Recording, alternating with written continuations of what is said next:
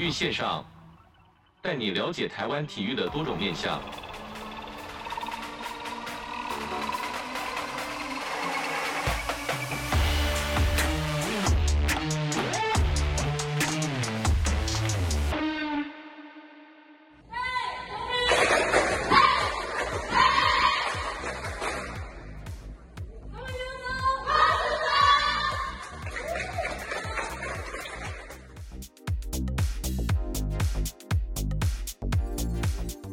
教会我们是就是有一句名言，叫做“现在放弃比赛就结束了”。那这句话，我相信大家都有看那个很有名的卡通《灌篮高手》，应该都知道，这是安西教练讲的话。现在放弃比赛就结束了。那我也是这样在告诉我的孩子，呃，当你想放弃的时候，记得当初开始的原因。其实保持热忱与初衷，我相信做对的事情才会更有价值跟它的意义。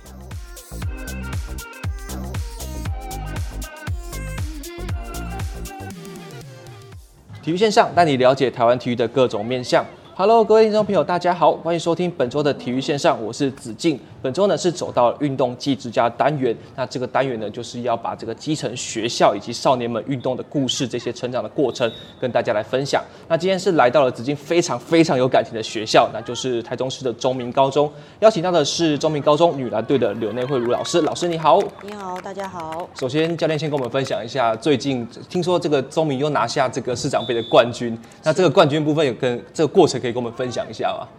呃，因为台中市立中明高中女篮队目前在台中来讲的话，一直都是冠军的常胜军，因为也呃在。去年以前，我们都是唯一一支的甲组球队，所以台中各个好手都会聚集在中明高中。那去年开始呢，也新加入了另外一支球队，龙津高中也开始参与甲组球队。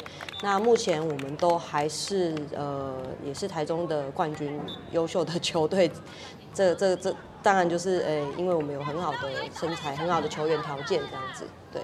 那对于这个压力来说，就是台中市唯一的，应该说近期表现非常好的球队，对于教练来来讲，压力会不会很大呢？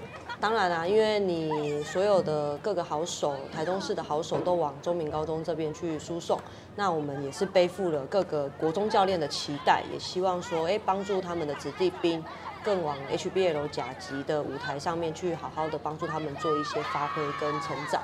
所以对我来讲，这压力其实是非常大的，算是甜蜜的负担吗？对对对对对，没 错。那其实就是看到中明在最近有很好的表现之外呢，可以帮我们介绍一下这个中明高中的女篮队以及这个学校所成立的体育校队吗？是，就如同我刚刚讲的，中明高中女篮队是台中第一支挑战甲组 HBL 的球队，那其实已经参与了八年。那在一零六以及一一二年，我们有晋级到全国 HBL 的十二强，然后呢，也在台中市维持了八年来的冠军。然后除了女篮呢，其实我们还有其他的中明高中还有其他的专项，那有桌球啊、田径啊、软网、武术、高尔夫的校队。其实我们的每支代表队呢，都有非常优秀的成绩。那我在我在来这个学校过程中，看到前面那个跑马灯有出现到，就是好像女篮队的球员也去跑田径比赛，是不是？是不是有这样互相支援？我觉得非常厉害的，因为以前就是打破就是子敬对于体育选手的认知，就是说，哎，篮球就是打篮球，其实他不会去跑田径。哎，为什么这个教练会这样子的安排呢？因为我们 HBL 甲组的赛季啊，我们必须得要有第一个阶段是资格赛，那晋级到资资格赛之后，才会有第二阶段的预赛。那前提之下，你前面都要先有获胜，你才有办法晋级到下一轮。所以往往在我们在挑战资格赛过后，要挑战预赛十二强的时候呢，都会有个空窗期。然后或者是我们预赛结束了没有进八强后，可能在寒假前我们的赛季就结束。那我们在寒假这段时间，然后延续到下学期的时候，这是我们的非赛季时间，就有个空窗期。那我就我就是会希望我的队员们。平常在练体能啊，在练一些体能训练上面呢，能有一些维持，所以我就有跟我们的田径教练这边去聊到说，哎，是不是可以让我们的小孩有点多元发展的意向，然后往这个往这个方向呢，去帮助我们的选手有更多不一样的。挑战会不会有一个就是就这样讲的？我一直讲田径的负担，就是说这些女篮队的球员在田径场上，哎，反而表现得非常亮眼。那到最后可能会到升学阶段的时候，会不会会采取另外一种升学方式呢？哦，有可能哦，因为我们队上其实一直在五千公尺、一万公尺的队员里，队员在这个成绩上面有很好的表现，甚至到全中运都有达标。今年比较可惜的地方是他全中运是全国第十一名，其实就差三个名次就进入全国八强了。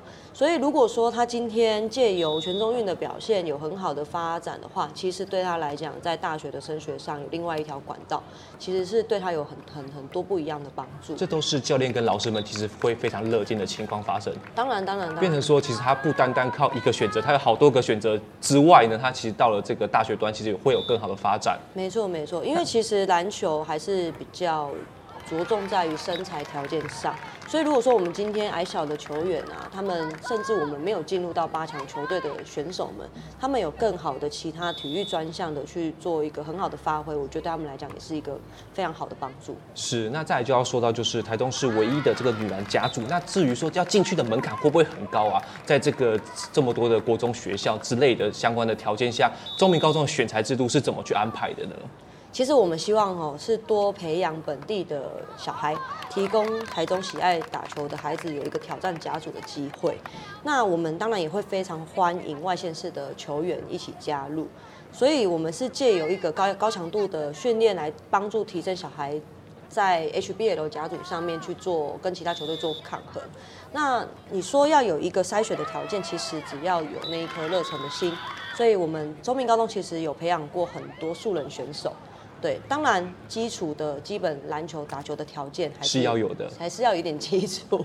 对，但是我们我们觉得有潜力啊，他没有待过篮球队啊，或者是他没有受过正规的训练，其实我们都是很乐见去培养的。那就有看到，就是中明高中是一所完全中学，那也看到教练好像有成立一个国中部的篮球队，这很特别。就是我们看到很多，例如说像是台北或者是高雄都有这个所谓的体系，去从有呃从从从国中端连接到大学端。那教练怎么会去想要成立这个国中的球队呢？缘起是什么？嗯，因为少子化的冲击啊，然后人才都一直持续在外流。那公立学校应该说私立学校，我们有资源有限，所以要去跟这些国中端的球队给予一些资源条件交换、选材啊，这在这个部分我们就有很大的一些劣势。那与其要花资源跟经费在这上面去做招生的动作，不如我们就培养自己的农场。那最重要、最重要的是学校非常支持我们有成立国中球队，然后让我们有自己的一个农场发挥，这样子持续的三年去做输送，对我们来讲，我们也会比较有稳定的人才。会不会就是一次来，除了国中端的培养之外，在招生过程中一次来很多很好的球员，但是名额有限。那在这个时候，教练会去怎么做选择呢？你是说国中吗？还是高中？对，国国中升高中的时候，其实很多，因为毕竟是唯一嘛。那当然，我们除了要照顾自己国中部的同学之外，那其实很一些少少数的名额可能会在这个外面来竞争。那这过程中要去怎么选择？到底是什么是中明最需要的球员呢？呃，当然会依照我们当年度球队的队形阵型去做筛选呢、那大致上，我每年收十个球员，那我希望就是培养小孩子，呃，从高一开始练起到高二到高三有球可以打的这种状况。因为我们毕竟收到的孩子都是台中的乙组球员居多。那其实乙组到甲组这个阶段还是有很长的一段路要走，比较有比较辛苦一些。对对对对对，所以我们就是等于要花很花很多的时间去培养，所以比较不会有那种哎。欸有很多球员想进来没办法进来的问题，因为我们都很愿意的去栽培这样子，所以目前还没有遇到这样的情况。是怎么去跟国中端教练去沟通的呢？如果我今天在国中看到，哎、欸，这个球员还蛮不错的，那是怎么说服他，其实可以留在家乡继续为台中市来打球？是，呃，中明高中的特色啊，其实就是一直在台中里应该算是比较有一个特色的部分，就是我们非常注重课业，所以我们要把我们特色给跟这些。让这些国中教练非常的清楚知道，我们不是只有在打球这件事情上，我们还有非常的在培养学生的课业。那升学率会是国中教练评估的一个要素，所以我们在升学率上面希望把球员呢都可以往公立大学去做，呃，推荐这样子，然后让他们有一个非常好的科系可以做选择。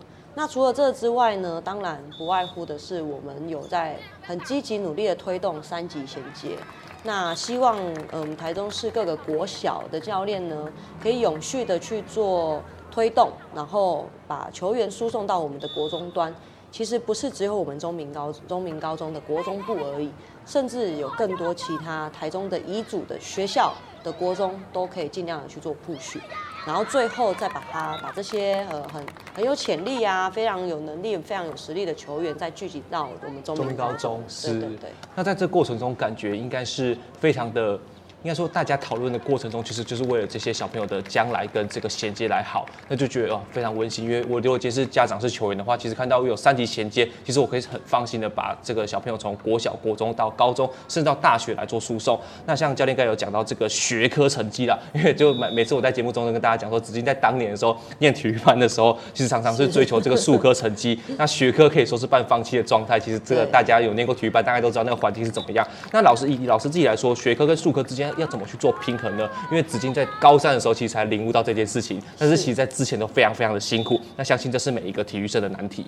是，原则上我们中明女篮啊，大部分来到我们球队的话，没有什么放弃学科的这种状况，因为是不被允许的。因为在进来之前，我都会跟他们讲说，中明高中要。要要要兼顾课业哦，因为我们其实中明高中在台中来讲啊，应该算是也是前前五志愿，排名应该有前十了，也也基本都要有三 A 这个能力才有办法进来我们的普通班。是。对，那我当然会希望说，我们的体育班的小孩尽量不要跟普通班的学生落差太大。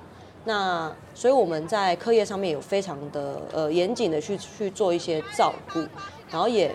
借由这样的团队的氛围啊，让小孩子去更重视课业，然后由教练来带起，告诉他们课业的重要性，然后在在训练过程当中，也会鼓励他们尽尽可能的去，除了发挥自己的专长以外。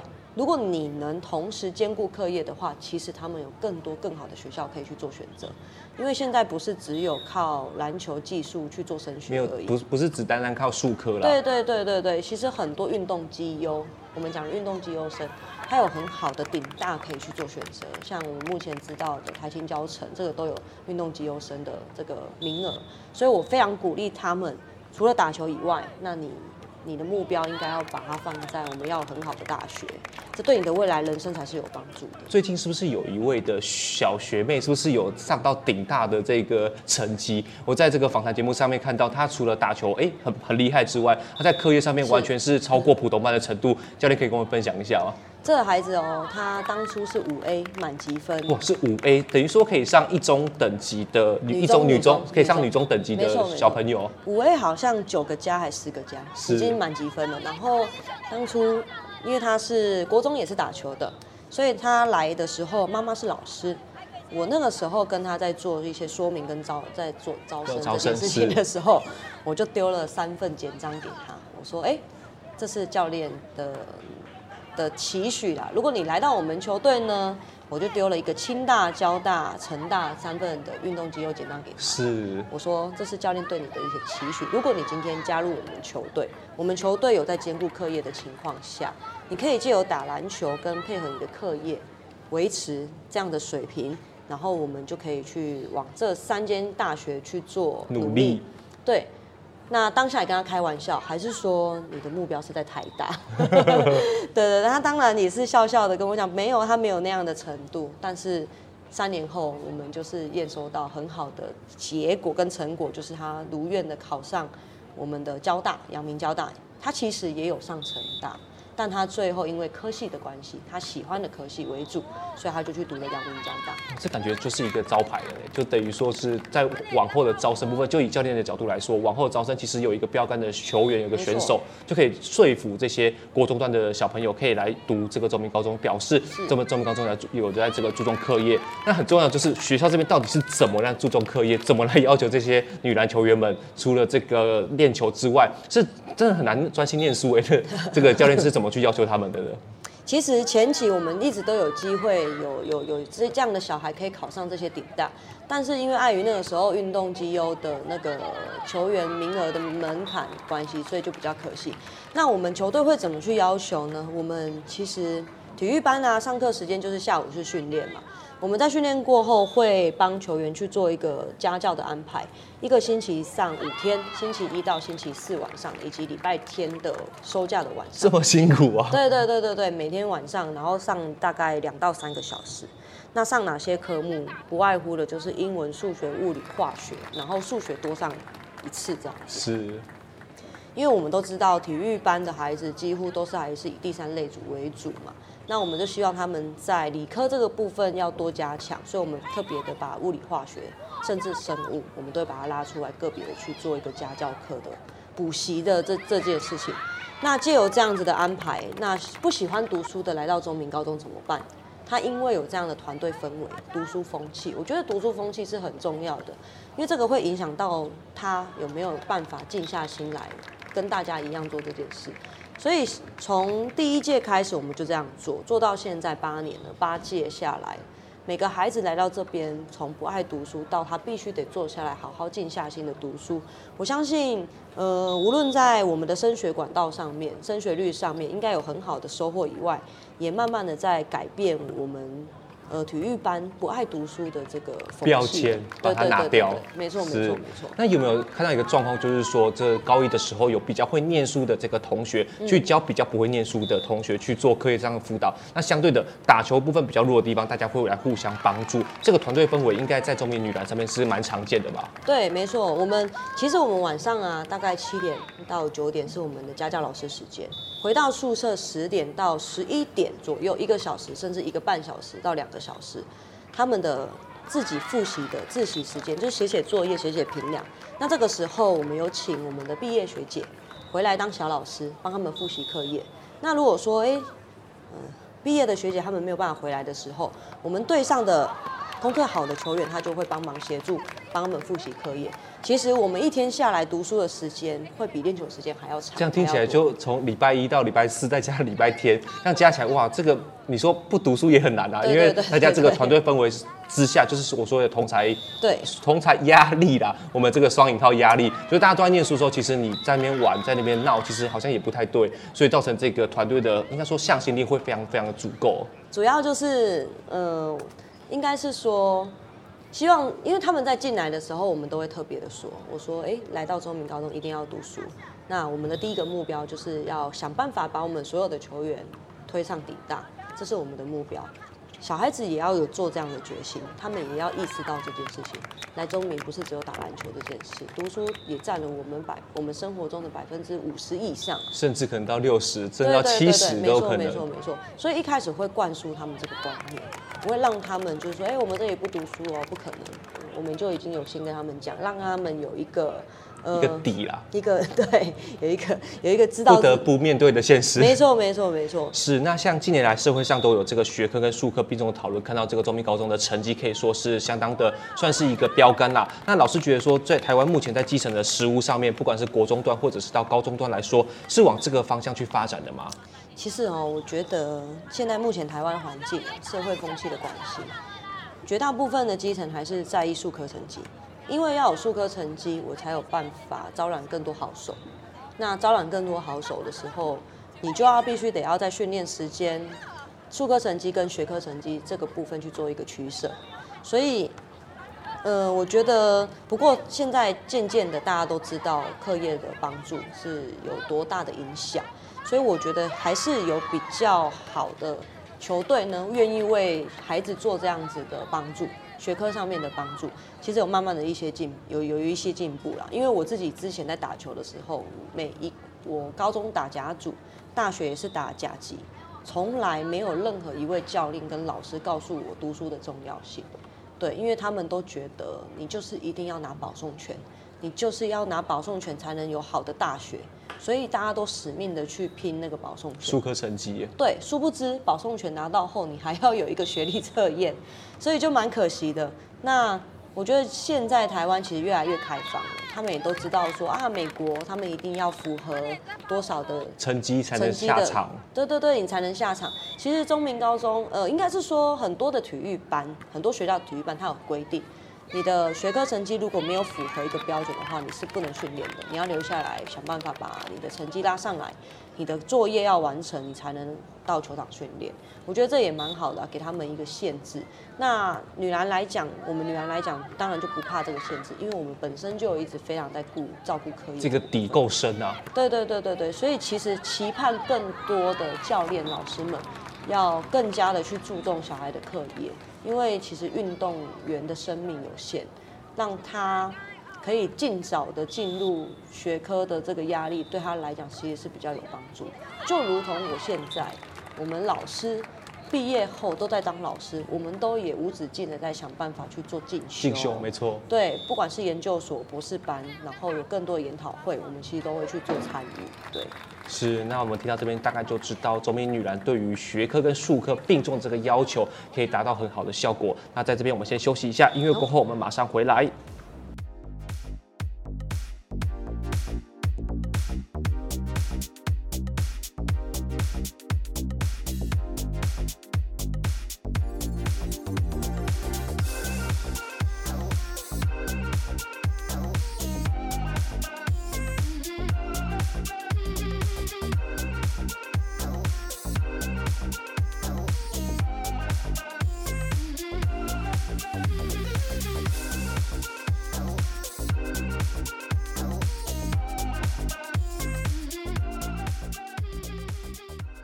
体育线上带你了解台湾体育的各种面向。今天子敬是来到了台中的中明高中。那他中明高中有一个很重要的 slogan，那就是莫忘初衷。那这个 slogan 呢，待会就是要来请教练来给我们解释这个保持初衷的条件呐。那其实我们这个节目很重要，就是说是体育除了术科跟学科之外，品德其实也是非常重要的。那像品德对于学体育的小朋友来说是非常重要的。那教练在运动中想要带给小朋友是什么样的观念呢？嗯，我。因为我们的 slogan 就是莫忘初衷嘛，你当初想要进来的时候，你就是一定有保有那个热忱，所以呢，我会一直在告诉他们，呃，你你对篮球这样的热忱，我相信篮球对他的影响力是很大的。那篮球对他影响力很大的话，那在品性行为上面，我们就会有更多的要求。对，那在品性行为上面要求，我觉得最重要的是你要懂得以身作则，无论今天是教练也好，老师也好，甚至我们的学姐也好。或者是同才之间以身作则的重要性，呃，有良好的纪律才是我们有更好品德的这个因素之一。那可能在训练过程当中，也会要求他们要懂得对自己的选择负责任，因为当初是你自己愿意来，然后来这边打球。那在这个责任上面，我也也希望说能成为好有好的责任感，你就会有好的养成良好的习惯。那这良好习惯才会有好的影响，然后。对这个一个球员的人，一个一一个球员来讲，他当然就会有很好的品德。是，其实我自己职业经验来说，其实常常学校老师会常常叫体育班帮忙很多，比如说 搬花圃或者是一些学校的事务的东西，因为体育班好配合，然后力气又大。那在教练在对于这些教学过程中，有没有去告诉小朋友说，其实？抱怨这种事情是不在体育里面是不可避免的。我跟你讲，我来这里八年，我每天都在讲这件事情。因为现在的小孩啊，手机资讯太发达了，他会有比较性啊。为什么他可以不用做？为什么我要做？所以呢，我来这里的八年呢，我每天都在告诉我的小孩说，与其去抱怨，你把抱怨的时间拿来增进自己，这才是对你有帮助的。你抱怨对你来讲没有帮助，然后你长期下来，别人。听你一次，听你两次，第三次不想听了，因为觉得你的抱怨只是都是在发泄自己的情绪而已。所以我会建议我球员有其他的发泄管道、发泄的方式，但是抱怨不是最好的选择。所以，呃，因为球队有向心力、有凝聚力嘛，大家如果想要为了这个团队变得更好的话，我们应该要更正向。更正向的去精进自己，更正向的去面对所有的人事物，这才是对他来讲比较有上进心的一种方式。是，其实我第一次应该算是第一次见到这个刘内教练。其实我看到很多的这个，哎，应该说影片的访谈啊，或者是我刚刚一进来的时候发现，哇，大家的选手什么都是用鞠躬跟我打招呼。我我突然的觉得说，哇，这个体育的选手，就是说体育班的学生，哇，这个你礼貌之好啊，教练是怎么教的呢？呃。应该讲说，我自己本身日本人啊，我们比较注重礼节。然后，我觉得今天你跟一个朋友打招呼来讲，如果你对他是简单做个敬礼，他这个印象他会记得。那这个印象他会记得。如果你到未来的职场上，你的长官或者是你的同事们也你也持续能做这件事情的话，他会他会觉得，哎，你是一个给人家很好印象的一个人。那我也希望我的球员能养成这个很好的习惯。我觉得敬礼这个东西对我来说，我自己在跟大家敬礼的时候，我也是比照跟球员的方式一样，也都是敬礼。然后我觉得以身作则的重要性，小孩子看到了，长期下来他也会去模仿。那对他们来讲，做这件事情我都要打招呼了，那多一个敬礼其实也没关系。对，但是给人家的观感上面，给人家的感受度上面会提升非常多。其实一开始感觉好像是我我这样讲可能会比较现实一些，可能一开始可能是强制性的，但是渐渐的融入到这个球队文化的里面之后，发现哎，教练是以身作则，哎，学姐也是以身作则，那那那包含我自己也以身作则，到最后其实这个循环变成升值到内心的情况，其实教练是非常的应该算很感动吧，就是对于这些学生看到这些应该说长辈们这个敬礼问候，哇，我觉得如果是家长的话。我书念不好，其实品德 OK，其实就 就八十分了。是是，是。那其实以中评的培养来说，像我们前面讲到，其实真的是没话说了。那想必在社会上就是有更宽广的视野，就像是不管是给人家第一印象，或者是以后在社会的求职方面，那目前中评的小朋友都会去怎么去对未来来做规划呢？学校这边会不会有一些安排？呃，当然我们会期许他们借由自己的专长去做一个发挥。那我们现在有很多升学管道，那这个升学管道呢，呃，无论是在独招上面，还是说在学科成绩上面的申请，那我们都希望说可以借由他的专长，然后帮助他有更多元的选择方式。所以进到中明来，我都会一直跟他们灌输一个观念：课业的重要，搭配你的专长，这其实是加分的，而不是说我来这边打球啊，我还要读书，然后很更更疲劳、更累，让我是扣分的。其实不是，所以我每天都在跟他们讲说：如果你今天会打球又会读书。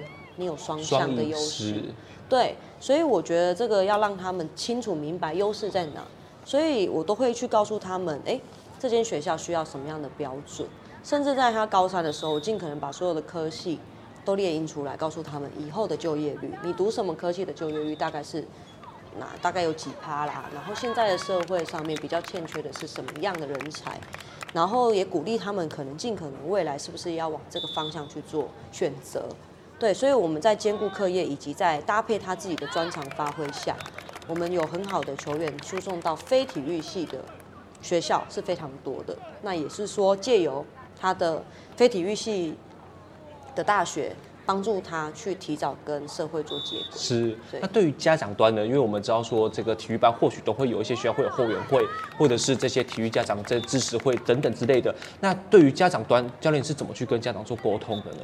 家长他当然非常乐见说，呃，有一位教练愿意这样帮他的，帮他注重他小孩的课业，所以他们非常乐见，非常的支持，所以他们也在，呃，我们各个资源需要。的资源的时候，资源的时候，对，没错，他们绝对是全力以赴，他们也非常热见。我相信应该就是有相同的理念，我们才会大家都会在这个团队里。是，那接下来老师会怎么建议我们的小朋友，如果要走体育这条路，因为真的非常非常的辛苦啦，需要去坚持以及具备不放弃的理由呢？呃，体育这条路享受的其实不是只有最终的那个结果，而是说在那一段的经历跟过程。其实让我们有更多犯错的机会跟空间，才能促使我们成长，这是很重要的。所以，呃，我觉得我们大家一起凝聚啊，一起为相同的目标而努力，其实这个过程是非常珍贵的。你到出社会后，几乎不太可能有这样的机会，有那样的向心力跟凝聚力。所以，你只有在高中球队，甚至大学球队，才有这样的机会。那，嗯、我觉得。呃，有有这样的向心力，跟有这样共同的目标，大家一起去经历，去一起去挑战，然后有福同享、有难同当的那一份情感来讲，是无价的。那这也是最好的收获。其实我很常跟我们队上的球员小孩子说，你如果要拿冠军，HBL 甲级的冠军，你来中评是得不到的。但是我绝对能保证，你来这边得到的收获。绝对比那个冠军还来得更有价值，质量更重。没错没错，因为就是大家共患难，一起去呃面对困难，一起去一起去想方法解决，一起去互相陪伴，然后我们家长们也一起投入。这这段高中黄金三年，我觉得就是要一起去为共同的目标而努力的那一份过程，才是我们在追求的价值。那教练你怎么看你自己从一路从这个甲组打上来呢？选手，然后到现在从事教学工作，你怎么看你这一路的心路历程呢？嗯，我我觉得我自己也是告诉自己莫忘初衷。为什么我当初想要打球？就是因为我在团队当中找到自己。我所谓的找到自己是，哎，有人跟我一样的辛苦，一样的努力，一样的为同一件事情去做争取。那无论最后的名次是多少，我们都很享受在其中。那我从我当球员到我现在在带队，我也是照我自己感受的这些心理路程的一些收获来来引导我的球员。我就一直一直在跟他们讲说，莫忘初衷这件事情的重要性。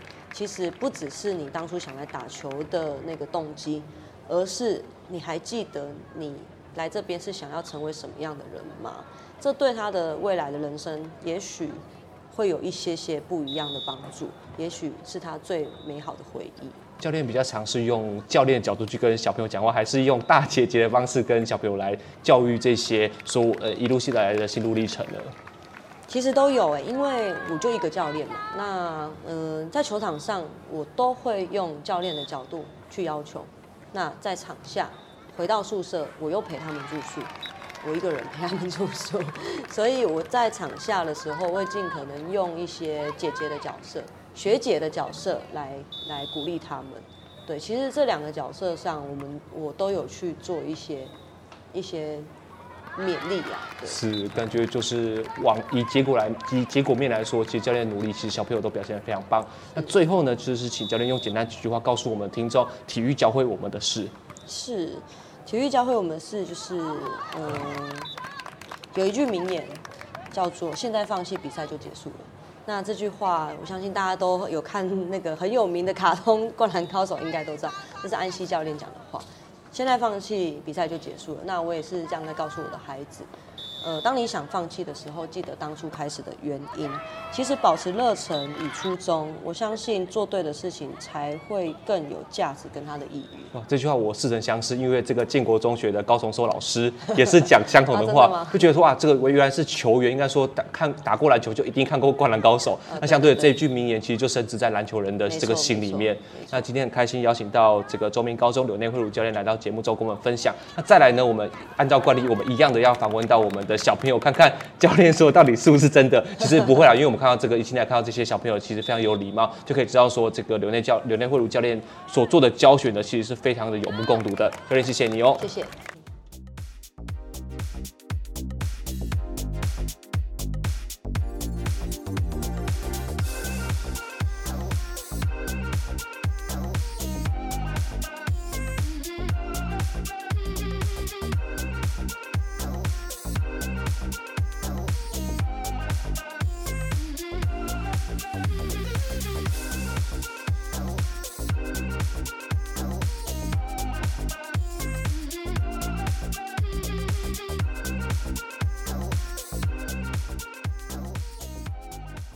育线上带你了解台湾体育的各种面向。再来呢，我们就是要实际的访问这个少年运动员啦，保持初衷的这个团队的少年运动员，请你先简单介绍一下自己在场上的位置以及名字。大家好，我是中明高中篮球队队长廖品涵，然后背号是六号，在场上主要主要的位置是外线射手的位置。哇，外线射手表示就跟那个 Curry 一样，就是。埋伏在外线，然后队友传给你的时候，就可以有一击命中的感觉。对，可以跟我分享一下投出那个进篮的那个感觉是什么吗？在场上比赛很紧张的时候，突然队友传给你，那你就是要投了。那当你投出去球进的时候，那个感觉是怎么样的？很有成就感，然后也很开心可以帮助球队。那还记得当初来参加篮球队的初衷吗？因为自己很喜欢打球，然后也知道篮球可以在未来可以帮助我能有更好的升学。然后，在中明训练以外的时间，教练也会安排其他的不同的生活体验，就是带我们去不同的地方体验很多活动。我看到好像教练有带你们去一些算是算是应该说不同于篮球的活动吧？有没有什么活动可以跟我们分享一下呢？就之前有去过山上露营，然后也有去一些。原住民的，就是比较偏乡的国小，然后带他们一起打球，教他们一些篮球的活动。自己感觉心得怎么样？一看到就是脱离，就是应该说离开学校之后，到了这些地方去帮助或者是教育教学这些小朋友，你自己感觉怎么样呢？就是很开心，可以用自己的专长，然后带给那些小朋友快乐。那刚刚讲到，就是教练其实，在私底下，就是说在课，应该说练习结束之后，都会教要求你们上这些家教课嘛。那你觉得课业跟练习之间有没有常常拉扯呢？以自己我自己的经验来说，我会觉得哇，我今天练习好累哦，我不想念书了；或者是我今天念书念得好累，我又不想练习了。那这个之间有没有常常去拉扯呢？你自己是怎么取得平衡的？其实还好，因为平常自己就是习惯，然后。而且家教老师上课的方式也蛮有趣，然后自己也会想要学到更多。然后因为在未来学测的方面，就是如果要读书的话，至少还有一些上课的笔记可以看。是，像前面有讲到，你现在是担任队长的职务嘛？那你觉得队长这个压力在你身上能展现给学弟妹看的是什么东西呢？队长当然就是要以身作则，然后做给。学妹们看，然后也能可以更要求自己把每件事情都做好。那打打球到目前为止，你觉得篮球带给你了什么？那之后毕业了，你又能带走些什么东西呢？在打球的过程中，学到很多道理。然后不管是在场上面对挫折，或者是在场下要懂得保持感恩的心，然后做任何事情都要全力以赴的态度。然后，在目前获得到最大的帮助，就是自己在未来升学的时候，有很多管道可以帮助自己。哇，听到这边就是我们前面访谈对应到前面这个刘内教练的访谈，就知道说，哎，其实中明的女篮队除了给他术科的这些教养成教育之外，其实学科部分也是给他很多选择。但我觉得你未来的这个路应该是应该有想象的空间了吧？应该知道大概知道自己自己要往哪个地方去了吧？有。目前有没有什么目标跟规划呢？就是自己考上台北市立大学。哇，就是哇，直接是到台北去念书了。对，然后。也蛮开心，可以到公开一级的球队去。哇，是哇，这个感觉对于你高一的时候进来的时候是想得到的情况吗？还是因为你经过这些努力，觉得哇，我之前努力其实是有很好的收获的？对。那最后可不可以用简单几句话告诉，就是体育的小朋友，包括你的学弟学妹们，是什么动力让你继续坚持下去，然后而且表现可以跟一样一样优秀的？就是在体育的路上一定很辛苦，但是。在过程中，你会发现很多不一样的自己，然后再就是球队的标语：当你想放弃的时候，记得当初开始的原因。是，那今天很开心邀请到这个中明高中小球员以及柳内惠如教练来到节目中，跟我们分享这个莫忘初衷的这个这个初衷的道理到底是什么？其实听众朋友到现在应该可以知道的这些过程跟努力啦。体育线上，我们下周再见喽，拜拜，拜拜。